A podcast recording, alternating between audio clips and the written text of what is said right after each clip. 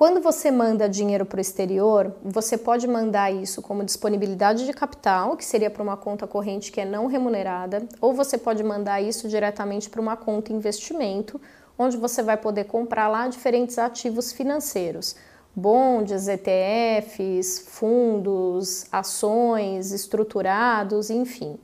Qual a diferença de eu fazer uma coisa ou outra? É, a conta não remunerada ela pode fazer parte da estratégia de investimento pelo fato dela não ser tributável. Então, isso quer dizer que em um momento que o dólar está recuado, que o dólar está mais baixo, por exemplo, ah, mandei 100 mil dólares com o dólar a 3 é, e deixei nessa conta corrente lá não remunerada, e acontece de o dólar ter uma alta importante, por exemplo, o dólar ia a 6, é, você consegue trazer de volta esse valor em reais sem pagar nenhum centavo de imposto. Porque quando você tem disponibilidade de capital, que é essa conta que você não pode investir dinheiro,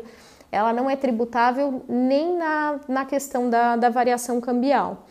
Então, ela pode servir tanto de hedge, se você tem alguma despesa, alguma coisa importante ali em dólar, mas ela também pode fazer parte da sua estratégia de investimento por causa dessa questão da, da tributação.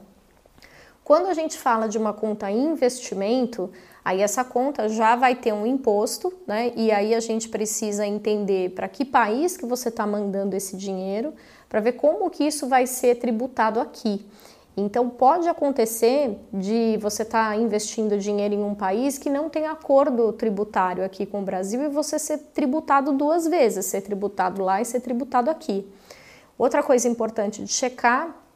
é a, a questão de se você vai fazer isso na pessoa física ou na pessoa jurídica, né, pelas questões de diferimento de impostos. Então, o único tipo de investimento no exterior que você não paga o, o imposto todo mês ali via carnê-leão são os fundos de investimento que são acumulativos, ou seja, que ele não te paga dividendos, você tem lá o, o dinheiro que vai rendendo, ele vai sendo reinvestido dentro do próprio fundo.